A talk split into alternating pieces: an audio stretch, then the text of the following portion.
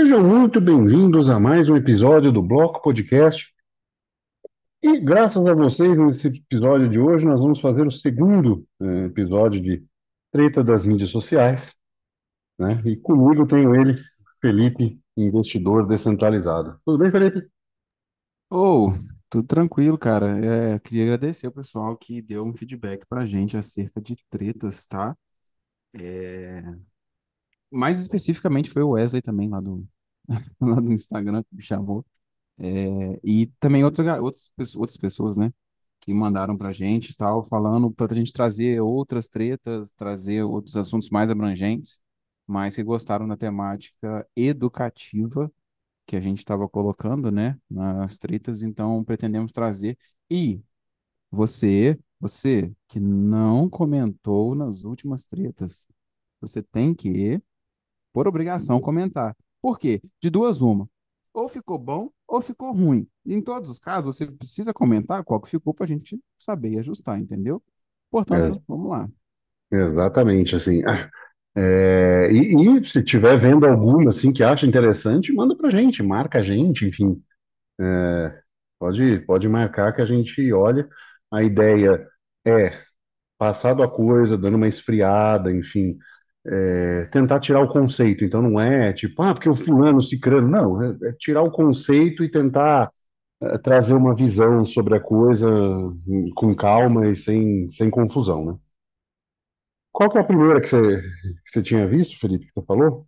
Não, moço, é contigo. Mas a primeira que eu vi foi essa do discurso da riqueza em Fiat, que você. é, E depois o preço do Ah, Bitcoin importa, né, que você sim, fez. sim, sim, sim. É, é, foi publicação, foi aquela, pessoa acordando e falando, ah, a gente tá ficando rico hoje, tá, não sei o quê, a mesma pessoa que há poucos meses atrás estava assim, o preço da, o preço não importa.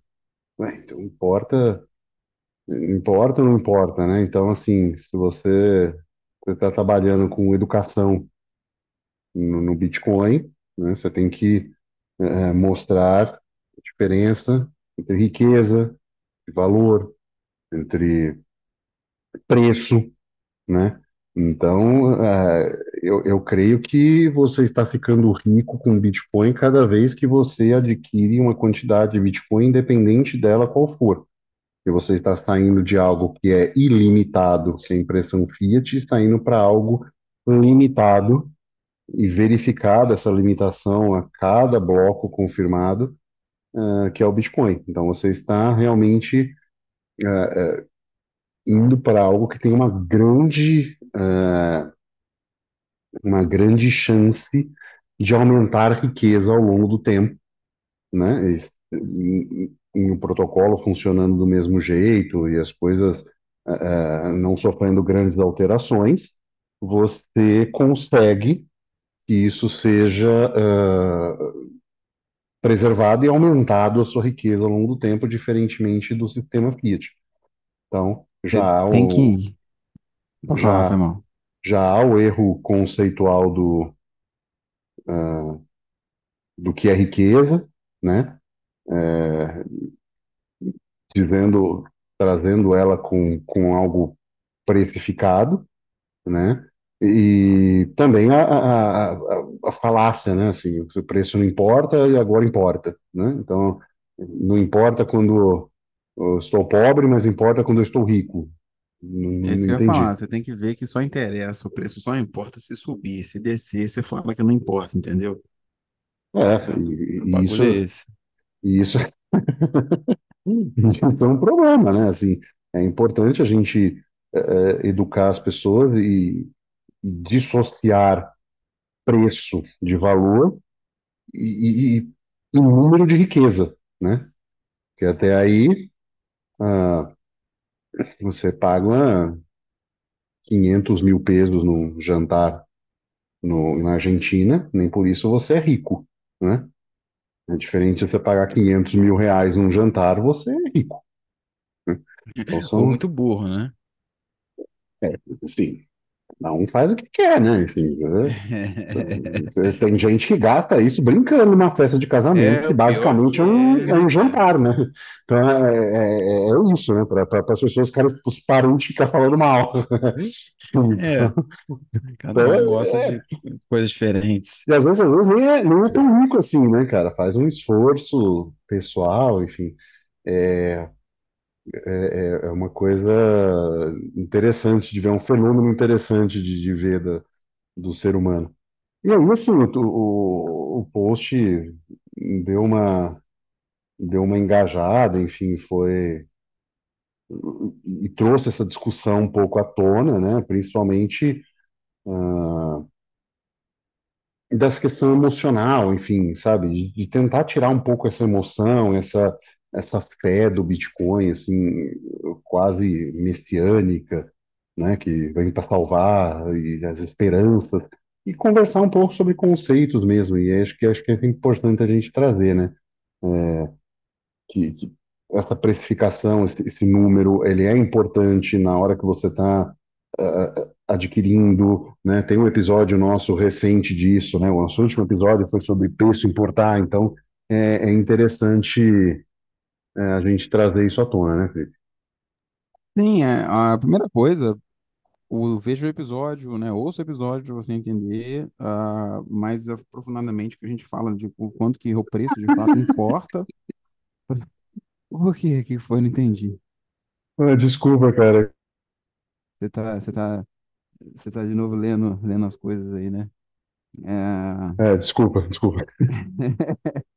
é tipo assim, veja, ouçam o episódio para entenderem ah, acerca do que a gente pensa a respeito do o quanto que o preço importa. Sim, o preço ele de fato importa, né? Ele traz diferenças em como a gente é, lida com o Bitcoin, como a gente lida com os resultados, como a gente lida para fazer transações, etc., né? E principalmente na adoção a nível mundial, adoção de pessoas que não fazem uso de Bitcoin, etc.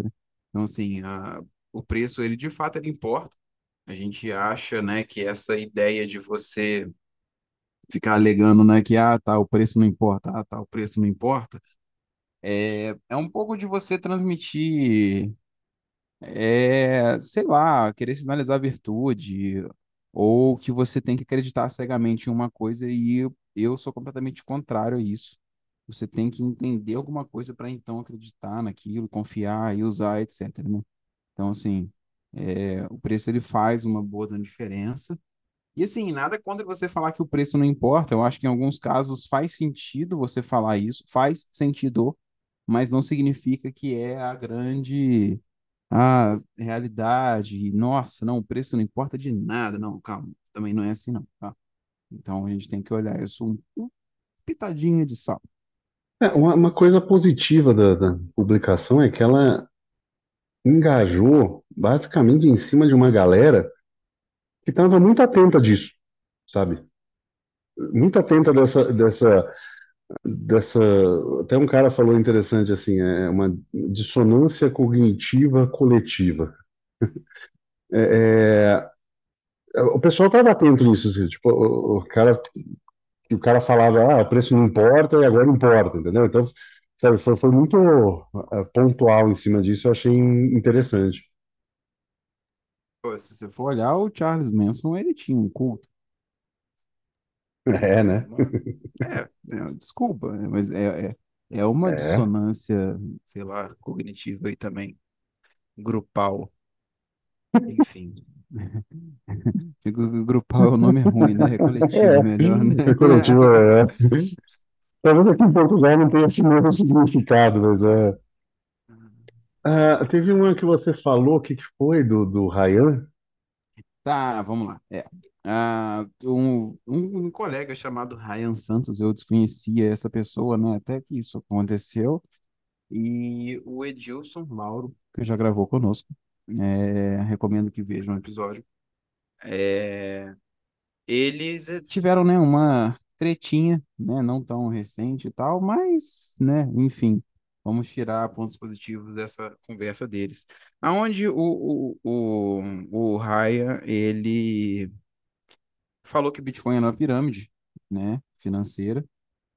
É só um detalhe que ele, ele fala isso há muito tempo já. Eu já sigo ele já tem alguns anos. É, para ele é, coisa inventada pelos russos, entendeu? Umas Eu, coisas. eu acho que ele é igual aquele Thiago Reis. Eles falam mal de Bitcoin porque dá engajamento, mas os dois devem ter escondido, sabe? Enfim. é, o, aí a- o, o Ryan falou que o Bitcoin era pirâmide, né? O Edilson entrou na discussão e falou que daria para ele um Bitcoin se ele comprovasse que o Bitcoin é uma pirâmide. É, o que eu achei legal, porque assim, o, o Edilson fez isso sabendo que o cara não comprovaria que o Bitcoin é uma pirâmide, porque a gente sabe que o Bitcoin não é uma pirâmide. Mas o desfecho, né, da treta, por sinal, é que o Ryan falou pro Edilson que um Bitcoin não compra nenhum relógio dele e, portanto, ele não ia nem discutir. Eu acho, né, que isso foi uma forma de você não entrar num assunto sério mesmo, né? E divergir e tal. Tipo assim, ele sabe que ele não tem argumento para explicar isso. Essa que é a realidade. É, Então, tipo assim, não, não tem a ver com dinheiro, né? Tem a ver com argumentação, de fato. Mas, enfim, É, tirando o, a. o, não sei se você sabe, assim, o, o grande, o grande pulo do gato que deixou o Ryan de alguém rico para alguém multimilionário foi justamente a QIFI, né? Ele era um dos fundadores da QIFI. Na verdade, ele ele estava no Hotmart, eu lembro desse momento, ele estava no Hotmart e aí ele estava tendo problemas com a Hotmart, ele vendia cursos, enfim, né, é, e treinamentos e afins. Aí ele- a pessoa da, da, da QIFI entrou em contato com ele, ele virou sócio dos caras E aí transferiu tudo para ele, assim, numa propaganda absurda de marketing, aí a Wi-Fi explodiu e nessas ele vendeu e saiu no topo. Então, assim, é, lógico, ele ainda tem a, a irmandades dele lá que ele faz, enfim, ah, bem, é, de, de formação de empresários, empreendedores, por assim dizer. Mas, enfim, é, é, é é um cara muito rico que ah, Tecnicamente, teoricamente, ele não precisa de Bitcoin, ele ficou rico no mundo fiat, né? E aí tem essa, essas briguinhas aí que, que acontecem e ele saiu da maneira, né, mais, ah, mais do jeito dele mesmo, eu sou o negão rico e é isso aí. Então, foi basicamente o que ele fez. Tipo assim, não, não desqualifica ele, porque o primeiro eu não conheço ele, né, para falar bem ou mal, mas assim, não desqualifica o fato de que, poxa, ele conseguiu atingir um patamar top e tal. Não, não, não, não nem, nem discuto isso, né? Não, não conheço a história dele. Mas é, falando acerca, né, do que foi falado, né, da treta mesmo, tipo assim, ó, Bitcoin é não é uma pirâmide. Ah, eu já falei isso algumas vezes, eu acho que eu já fiz vídeo no YouTube sobre isso, mas algumas explicações básicas, eu peço para que as pessoas pesquisem depois em casa a definição de pirâmide financeira. É, vocês vão ver que para se enquadrar em uma pirâmide financeira de fato, a, aquilo, né, aquele investimento ou aquela empresa, sei lá, ela precisa necessariamente é, garantir um rendimento muito acima do mercado. Então, por exemplo, o que, que seria considerado uma, empre- uma pirâmide financeira? Foi o caso que aconteceu com aquele Gladstone, né, lá de Cabo Frio. Ele tinha uma empresa onde ele, ele ofertava 10% ao mês, garantido. E aí que foi o grande problema. Isso que é uma pirâmide financeira, por definição, e no Bitcoin você não tem isso, né? O Bitcoin ele é uma moeda igual qualquer outra, igual o euro, dólar, é, o real, e mais demanda por ela faz com que o preço suba, menos demanda faz com que o preço caia. Ela tem uma volatilidade normal. Não é você comprar Bitcoin que você está garantido de receber X% por mês. Não existe isso. Bitcoin não é uma empresa, não tem um dono. Então, assim, é, você pode ter pessoas que usam Bitcoin para montar uma pirâmide. Mas eu posso fazer isso com um carro, por exemplo. Eu posso fazer isso com o que você quiser. E eu posso montar uma empresa que é uma pirâmide. Assim, se a gente for ver friamente, o dólar é uma pirâmide financeira e o Bitcoin não. Porque o dólar tem uma autoridade central emitindo dívida e dizendo eu garanto que eu pago tanto. Isso é uma pirâmide financeira. A diferença é que ele pode fazer isso, né? É, ele pode, aí ele, é, aí ele imprime mais dólar para pagar os dólares que ele prometeu pagar, né? Tem, tem essa, essa, essa bizarrice, mas assim, a priori, um bom dinheiro, um dinheiro justo, um dinheiro uh, como o ouro é, por exemplo, ele, ele pode ser usado para ser uma pirâmide financeira, mas ele em si não pode ser uma pirâmide financeira, porque você não tem justamente um central, uma entidade, o garantia de rendimento. Ele pode ser usado. Se vier uma empresa de mineração e dizer, olha, eu garanto, se você investir agora, eu te dou 5% de juros ao mês, ou, ou 5% ao ano, que seja, não precisa ser um juro alto. Né? A pirâmide não necessariamente tem obrigação de ter um juro alto. Se ela, né? Você pode ver que o próprio título do governo americano está pagando 5 ao ano. Né? É, então, é, é, essa questão. Ele pode ter um juro baixo, mas ele tem que ter essa coisa de é, contabilmente ele, ele depender do dinheiro das pessoas que entram para pagar as pessoas, o rendimento das pessoas. Então, ele não gera uma riqueza em si. É diferente de uma empresa que vai, né, como uma Tesla da vida, que vai pegar um monte de componente e fazer um carro elétrico e vender um carro. Então, essa é uma diferença da pirâmide financeira. Então, é, é, você dizer que o dinheiro em si, ou o Bitcoin, né, o Bitcoin como um dinheiro, é uma pirâmide por si, você está errando em teoria monetária. Né?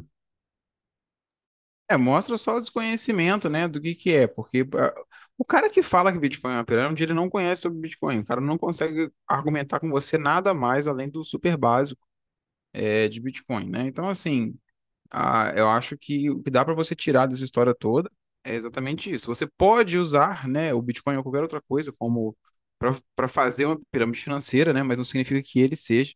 E ele não tem, ele não exige que você chame mais pessoas, ele não te dá garantia de retorno, não tem nada disso, entendeu? Ele simplesmente funciona ali. É... Algumas pessoas podem tentar alegar, né, que como ele não tem lastro nenhum e nada seja uma pirâmide, cara. Você explica para essa pessoa que, poxa, nem o real, nem o dólar, nem nada tem lastro, nada.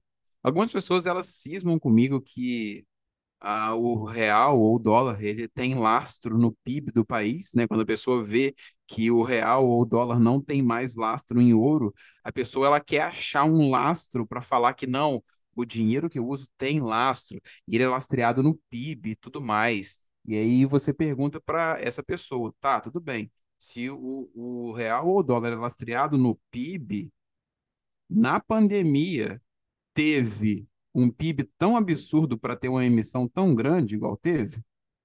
Não teve. Então, assim, é, são argumentos que as pessoas às vezes apresentam e não sabem. E a gente, né, nós defensores do Bitcoin, nem todo mundo sabe contra-argumentar. Então, assim, é o que eu passo aqui para vocês, para que vocês entendam. O Bitcoin não é uma pirâmide. Estamos falando dos motivos aqui. Use esses argumentos. Exatamente. E é, cuidado com empresas, né, principalmente que dizem investir em Bitcoin para você. né? Você compra, você põe na sua carteira e você guarda lá e seja feliz. né? É, é, é isso, né? Não é, e você gasta quando você quiser também. né? Vamos ficar cagando regra nesse sentido.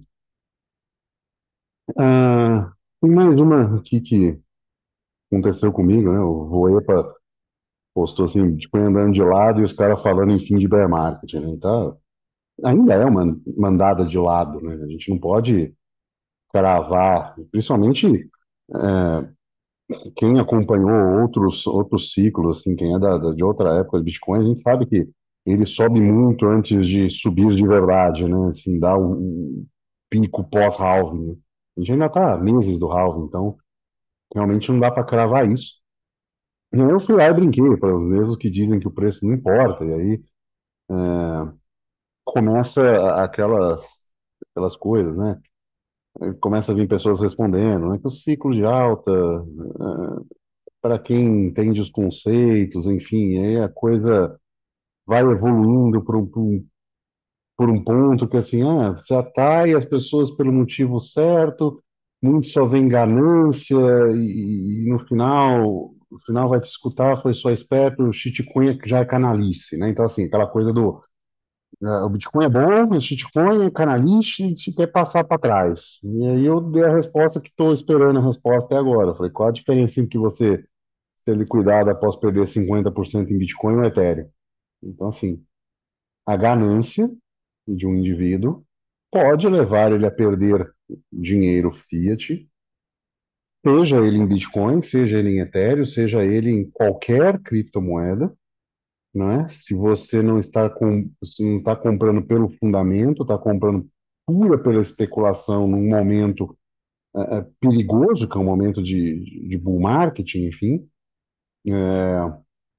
pouco importa em qual você vai, né, está alavancado e é liquidado, pouco importa no que. Pode ser em ouro, pode ser em dólar, pode ser em uh, real, pode ser em empresa X, pode ser em Bitcoin, pode ser em Ethereum, pode ser em Nano, pode ser em o que for, né? Pode ser em Shiba Inu, É, ser no... Doge Elon Mars é o bagulho. Quando, quando o Elon for para Marte, Doge Elon Mars, all time high, viu? Anota aí. Pois é? Então, assim, pode ser em qualquer uma delas. Se você for liquidado e perder todo o seu dinheiro numa alavancagem, você perdeu todo o seu dinheiro, né? Então é, é importante deixar isso claro, né? E as pessoas entrarem no Bitcoin para especular única e exclusivamente, perder dinheiro em, em questões, em esquemas pirâmides, como a gente comentou no, no, no da postagem anterior, ou perder dinheiro numa situação, né, gastar mais do que podia, colocando economias e dinheiro do dia a dia numa situação de bull market e perder esse dinheiro é, é complicado. Já tive amigo meu que meteu cheque especial e comprou Bitcoin, entendeu? E fez 10% e saiu fora, mas assim, poderia não ter saído, né? Poderia ter caído e ficado com a dívida. Especular nesse nível, eu, eu acho perigoso, sabe? Eu, eu, eu não, eu não sou fã de trade, também não curto, não, viu? né? Assim, não é uma coisa que eu gosto, né? Assim, você não tem, você tem muito pouco controle das variáveis, né?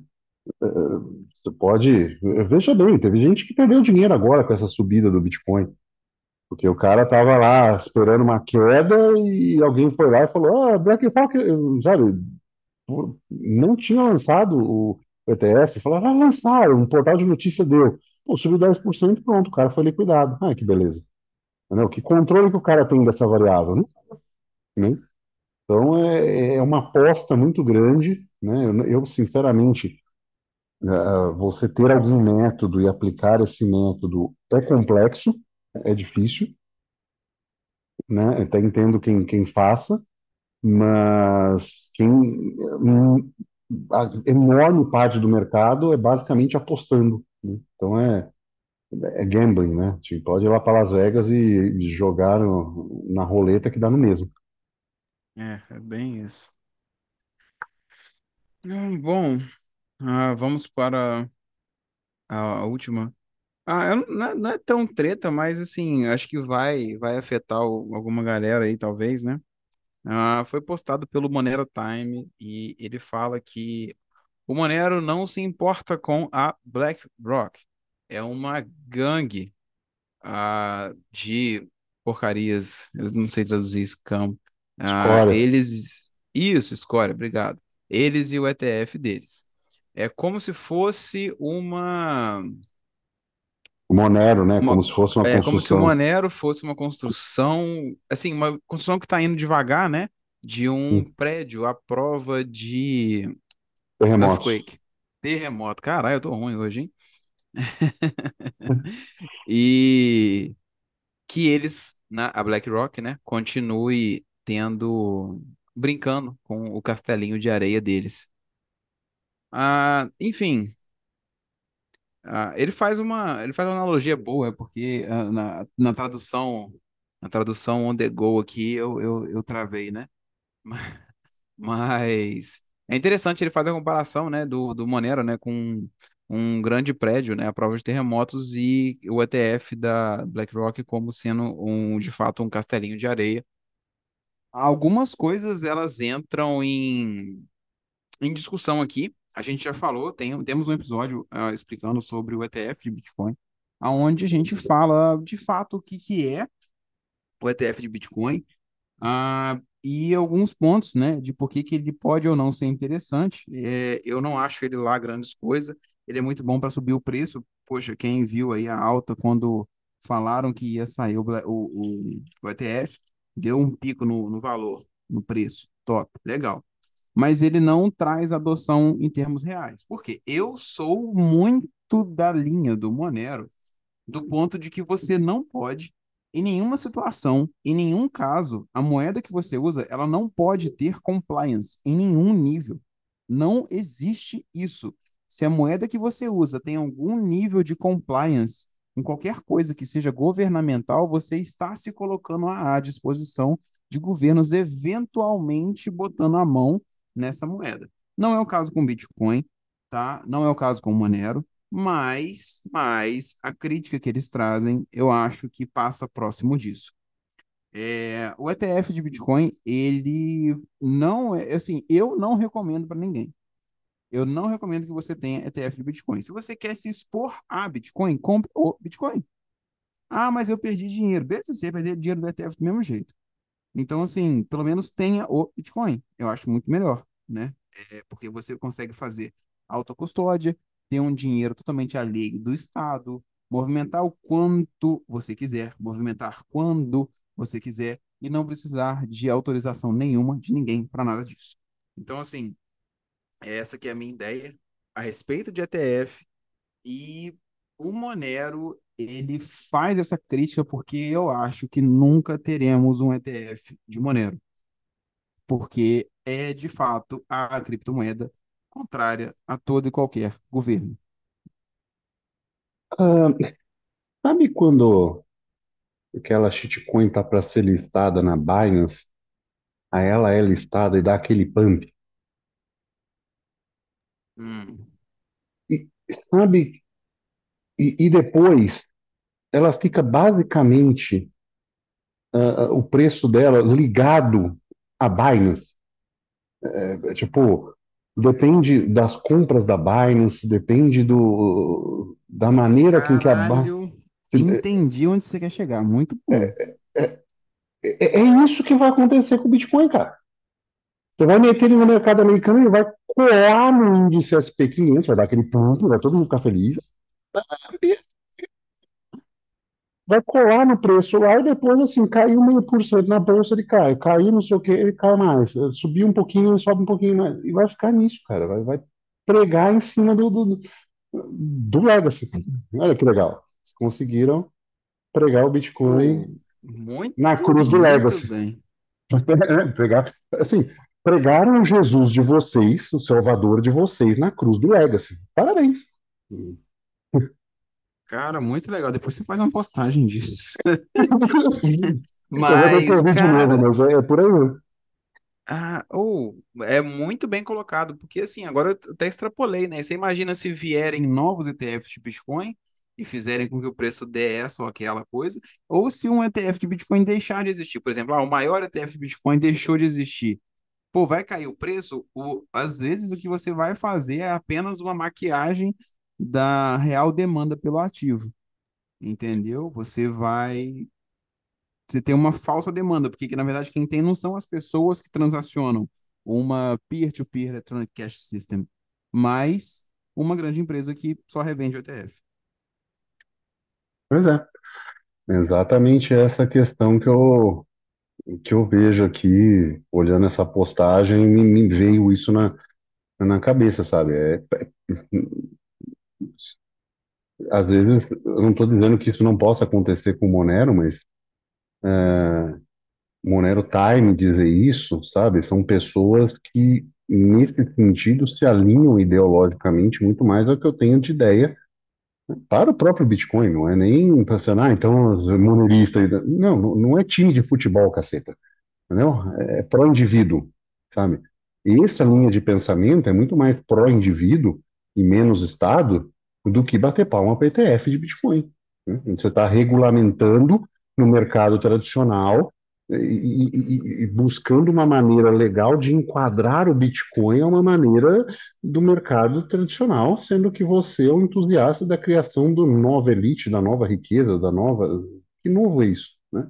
Você prega ele junto com o velho. É, é, é uma baita de uma perspectiva, né? Assim, a, a- que a gente é contra a ETF, eu acho que já ficou bem que claro, até de episódios para trás e tal, né? Mas esse problema pontual que você trouxe aqui, eu nunca tinha ouvido esse argumento, eu achei até interessante.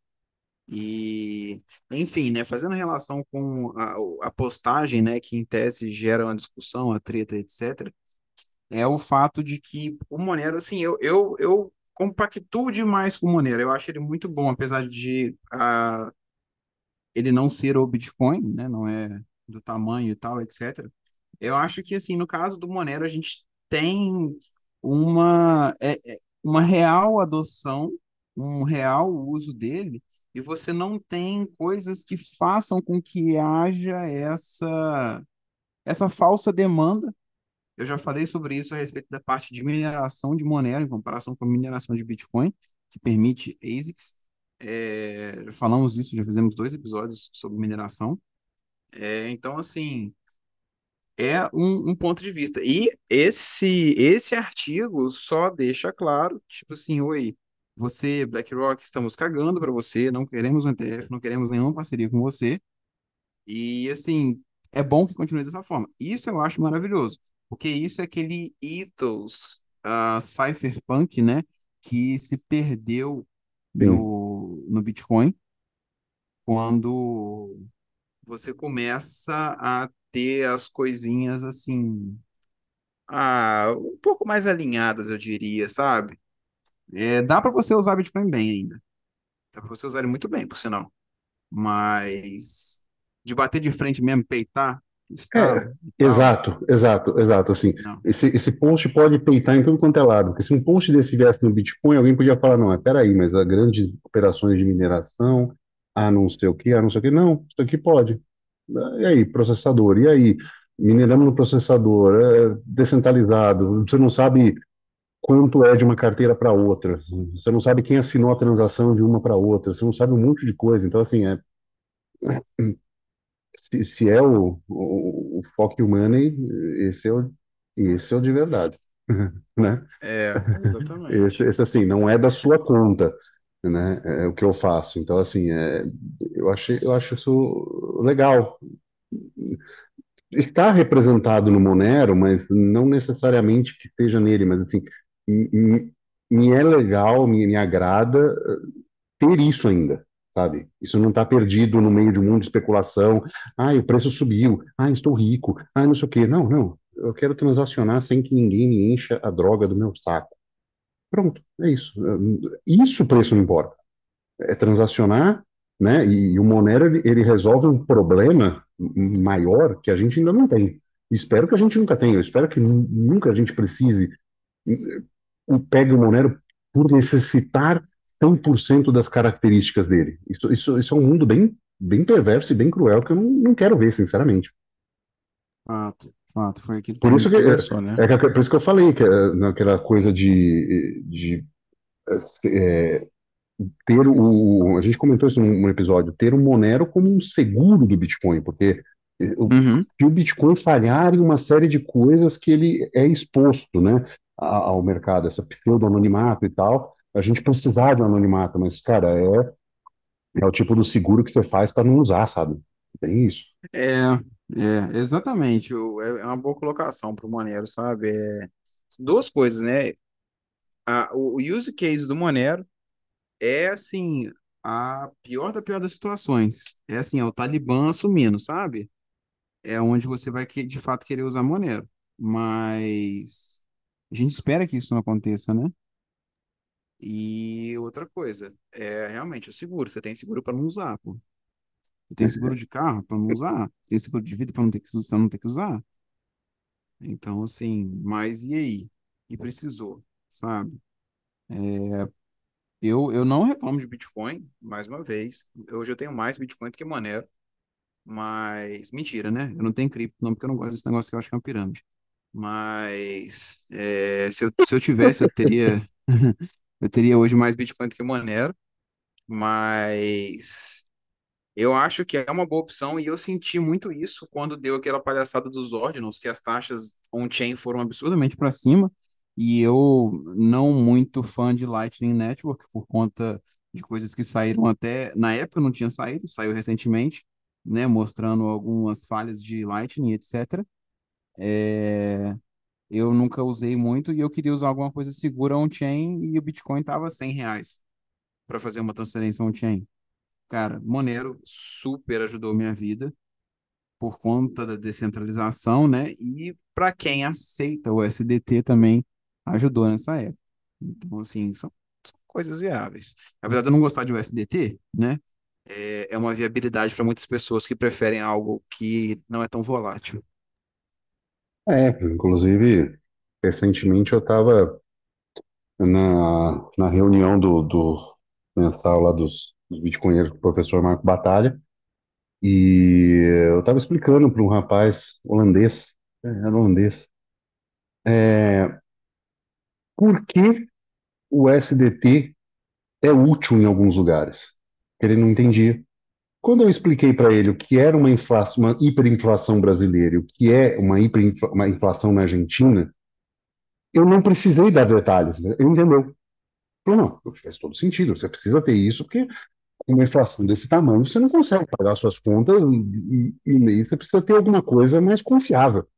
Por mais que seja, entendeu? Então, assim, se a pessoa tem uma boa vontade, um conhecimento além do básico de economia, ela consegue entender a aplicação de uma, de uma stablecoin nesse sentido e entender que o câmbio dólar nesses lugares fica altamente restrito e limitado, né? Então, se o cara não precisa ter vivenciado, mas se ele lê um pouquinho sobre como funcionam ditaduras, ele consegue entender uma aplicação para uma stablecoin como essa. É, você tem que ver que a, a- diferentes pessoas elas têm vivências diferentes, né? E muita dessa galera, às vezes, vive num mundo muito bom se você for olhar. São pessoas que nasceram em países de moeda forte, liberdade econômica, bons serviços públicos. Então, assim, o cara ele não tem por que pensar em uma alternativa ao Estado. Ele não tem por que pensar em uma moeda que impede com que o Estado tome as coisas de você. Pô, a realidade do cara não é essa. Lá você não tem, né, um, um grande rei, né, desprovido de folículos capilares que sai é, tomando as coisas das pessoas. Então, assim, que limita a liberdade das pessoas e uma inflação elevada, uma moeda desvalorizando, que não é nem top 10 mundial em termos de adoção. Então, assim, o cara não sente essa realidade. Eu não sei a realidade dessa pessoa que você deu exemplo, né? Mas eu tô falando assim, no, no geral, um cara que, sei lá, o cara que nasceu nos Estados Unidos e viveu classe média alta. O cara, às vezes, ele não vê isso. Mas a gente começa a ver isso aqui porque a gente tem é, esse contato com um serviço público péssimo, políticos que são totalmente corruptos, é uma moeda fraca, desvalorização cambial, é, porra, infraestrutura de terceiro mundo e por aí vai. Então, assim, é, são detalhes diferentes, né?